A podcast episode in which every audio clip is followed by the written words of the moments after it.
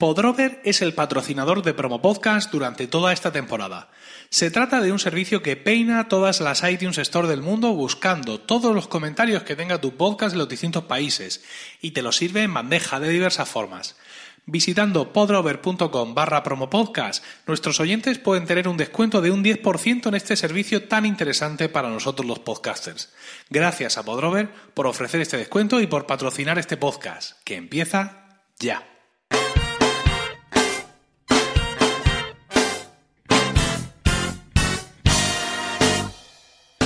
Bienvenidos a Promo Podcast, capítulo 107 del 10 de abril de 2017.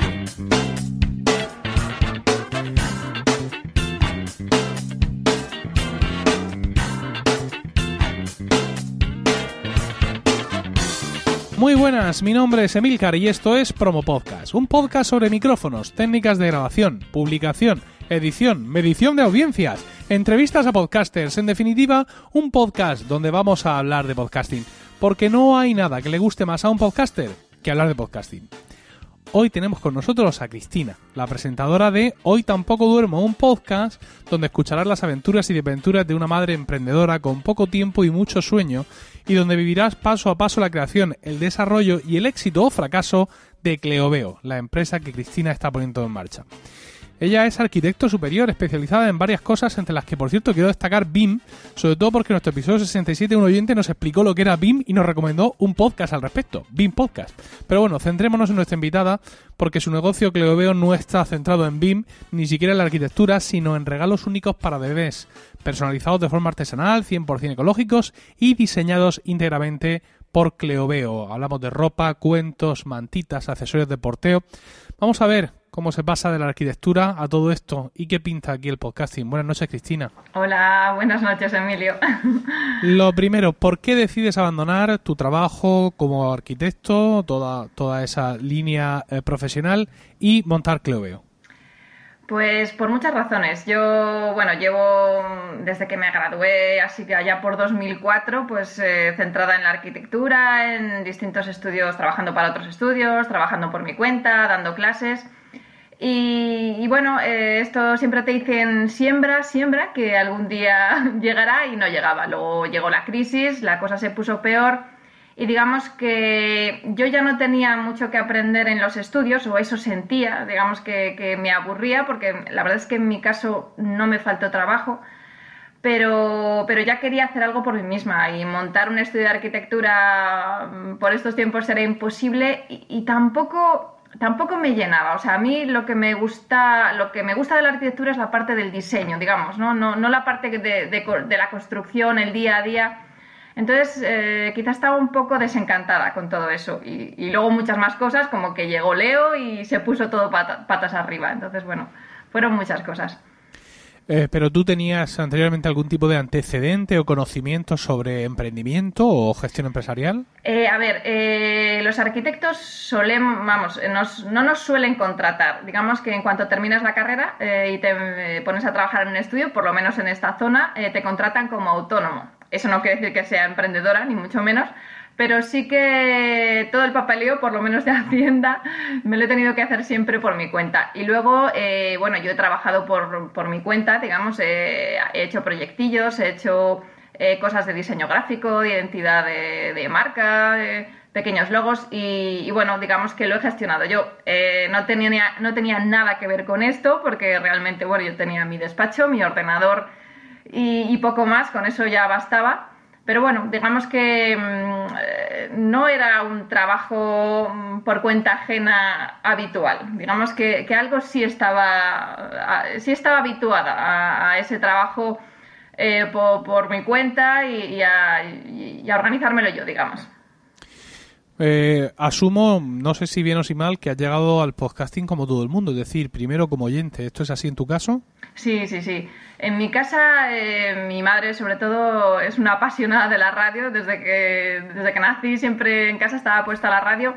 Entonces, siempre me ha gustado mucho la radio, pero no conocía lo que era el, podcasting. Eh, es mi marido el que sí que escucha muchos podcasts, pero los escuchaba... Mm, eh, escuchaba podcast eh, de fuera, ¿no? Del extranjero, de Estados Unidos. Entonces yo pensé que eso era algo extraño que él hacía, porque a él le gustan esas cosas raras, y que aquí no existía eso, hasta que descubrí que, no, que no era así, y que, había programas fantásticos. Y bueno, me empecé a aficionar y, por ahí empezó todo.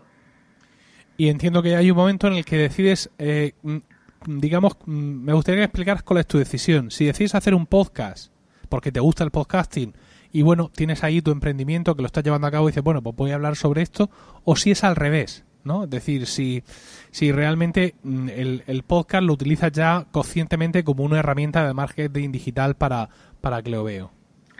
Eh, fue consciente. Lo que pasa es que fue casual, porque yo nunca he hecho nada parecido, ni nada de radio.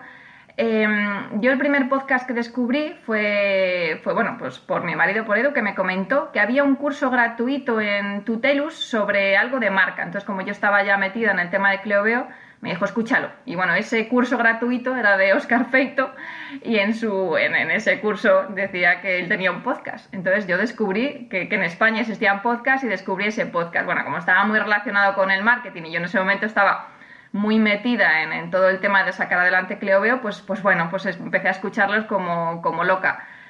Eh, entonces, él, claro, él empezó a hablar de podcasting, eh, a través de Oscar Feito descubrí a Joan Boluda, Joan Boluda me llevó a, Víctor Correal, a, a, su podcast de No es Asunto Vuestro, y bueno, como él contaba su aventura emprendedora y además, en un, ya le he contado, en un episodio con Joan Boluda que le entrevistaba, pues lanzaron ese reto de, a ver quién cuenta también su aventura emprendedora y me lancé, me lancé, me lancé a ello, tenía curiosidad y dije, venga, pues vamos allá.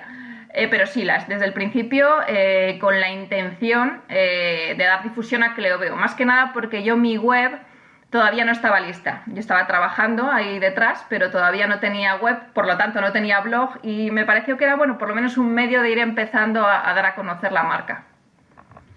Mira, yo empecé en el podcasting en, en 2006 y entonces no había muchos podcasts aquí en España, pero sí había un común denominador y es que mm, mm, una inmensa mayoría eran podcasts de tecnología y dentro de esa inmensa mayoría que eran de tecnología había una grandísima parte, un grandísimo porcentaje que eran podcasts sobre Apple, ¿no? Quizá también porque los que teníamos un Mac nos lo encontrábamos más fácil lo de hacer un podcast porque teníamos GarageBand y teníamos iTunes como muy a mano y, y todo eso. Han pasado 11 años de aquello y ahora nos encontramos en una situación en cuanto a temática mm, de cierta forma parecida. Hay como unos 550 millones de blogs de canales de YouTube y de podcast sobre padres y madres emprendedores. ¿No te parece? Eh, ¿Crees que hemos llegado al punto de saturación o cabe cabe un papá más todavía para contarnos o una mamá para contarnos lo que están haciendo? Eh, pues mira, a mí lo que me lo que sí me ocurre o lo que entre comillas me da mucha pereza eh, era claro yo yo Cleoveo es una marca de, moda sostenible pero para bebés con lo cual claro lo, la, la directa era hablar de, eh, pues de bebés, eh, hacer una mamá bloguera más y hablar sobre temas de bebés. Y a mí eso me daba muchísima pereza, la verdad.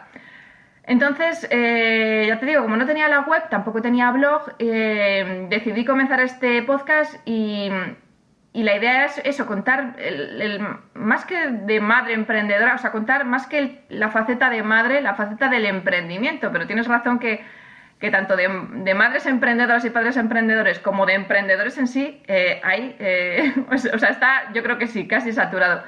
Lo que pasa es que mm, yo mm, casi me lo he planteado, o bueno, la misión de, este podcast, que comenzó siendo la difusión de Cleoveo, eh, ha pasado a ser casi mi vía de desahogo.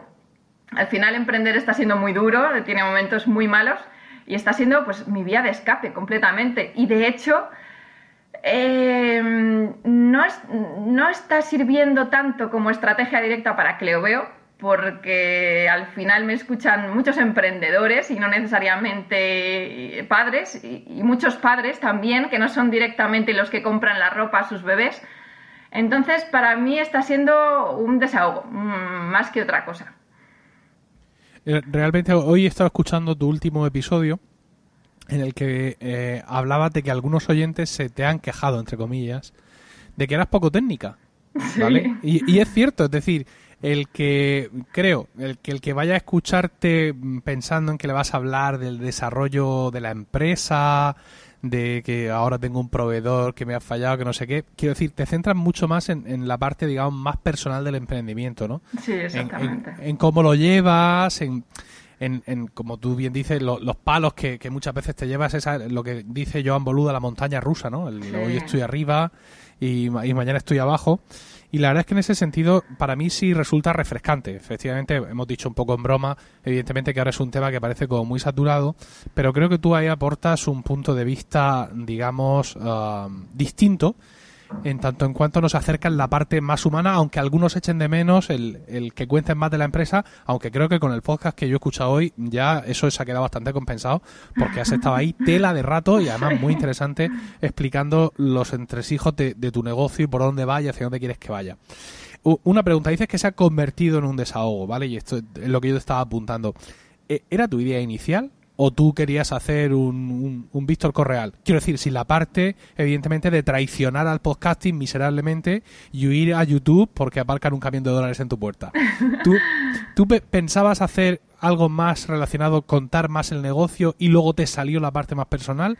¿O, o ya ibas ahí como un confesionario? No, la verdad es que salió muy de forma muy espontánea. Eh, como surgió tan rápido y mm, de hecho, bueno, pues en aquel episodio en el que entrevistaba a John Boluda a Víctor Correal, bueno, pues lanzaron el reto y era como a ver quién era el primero. Entonces yo dije, venga, como, como que me piqué, digamos, y dije, pues venga, entonces de hecho el primer episodio empecé sin micrófono, bueno, bueno, de hecho me echaron un poco la, la bronca, porque dijeron, a ver, Cristina, tienes que tener una calidad tal, pero me lancé, me lancé al vacío un poco a lo que surgiera. Y yo pensé que iba a ser más técnica pero es que digamos que no he sido capaz de serlo, o sea, ha surgido un poco el, cómo soy, porque realmente es que em, a veces digo, eres demasiado transparente y se ha convertido, pues eso, en, algo muy personal, muy personal y, casi de, volcarme y de desahogarme y de también yo misma eh, infundirme ánimos o me dice la gente que,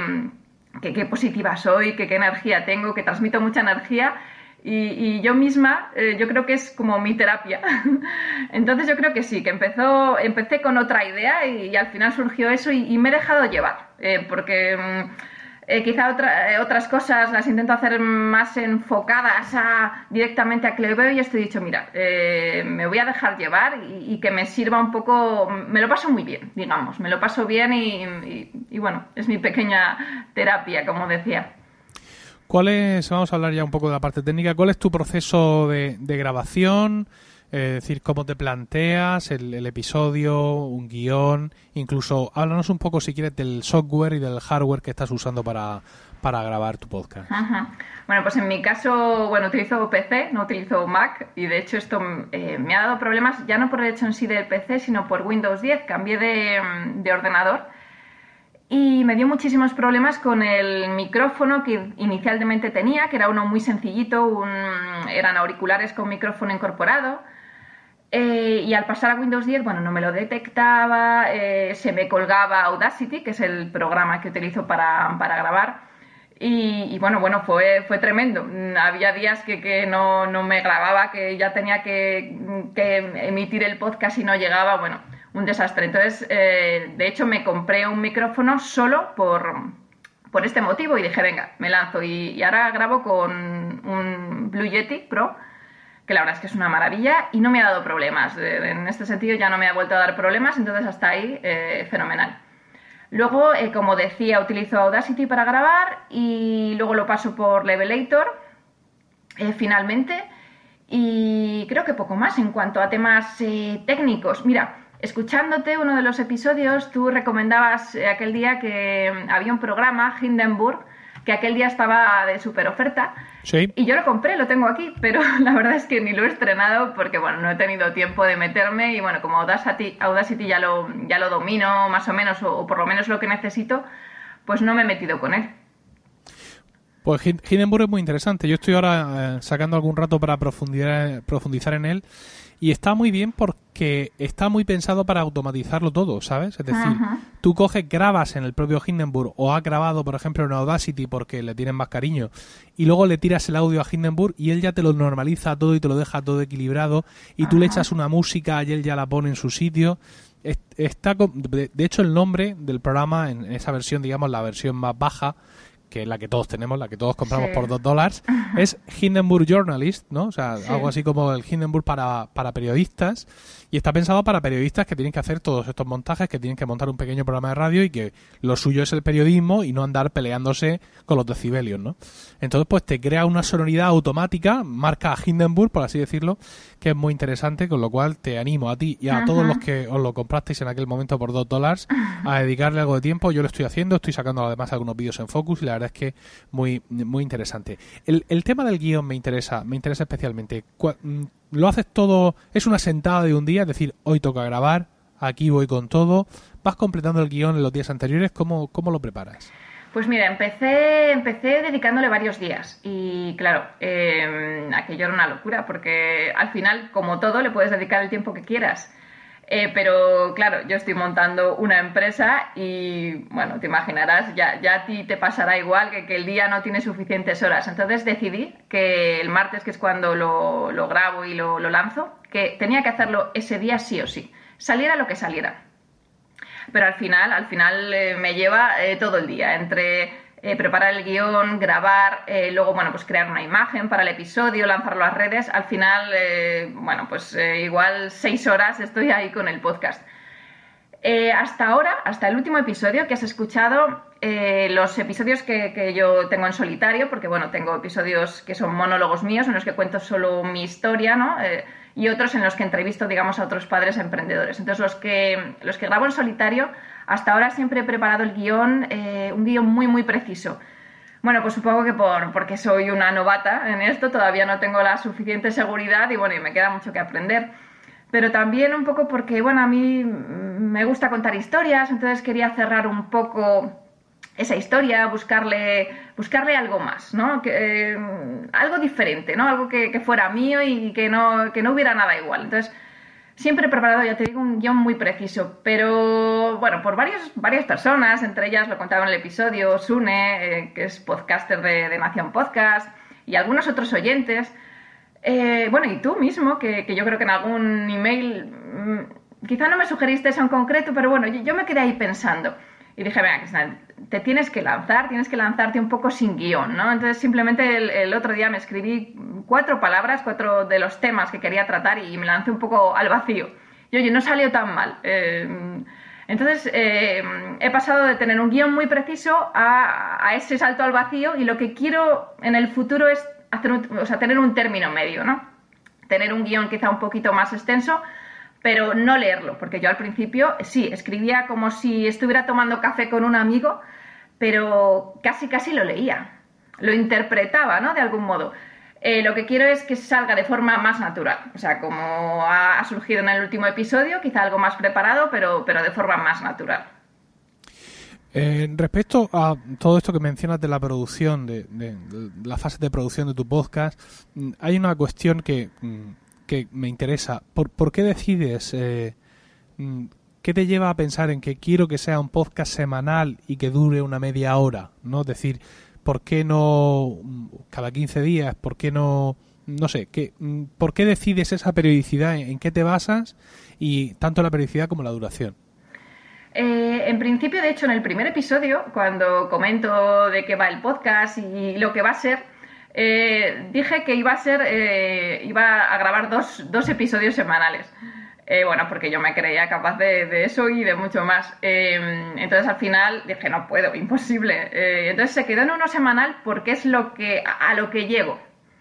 Digamos que no llego a más.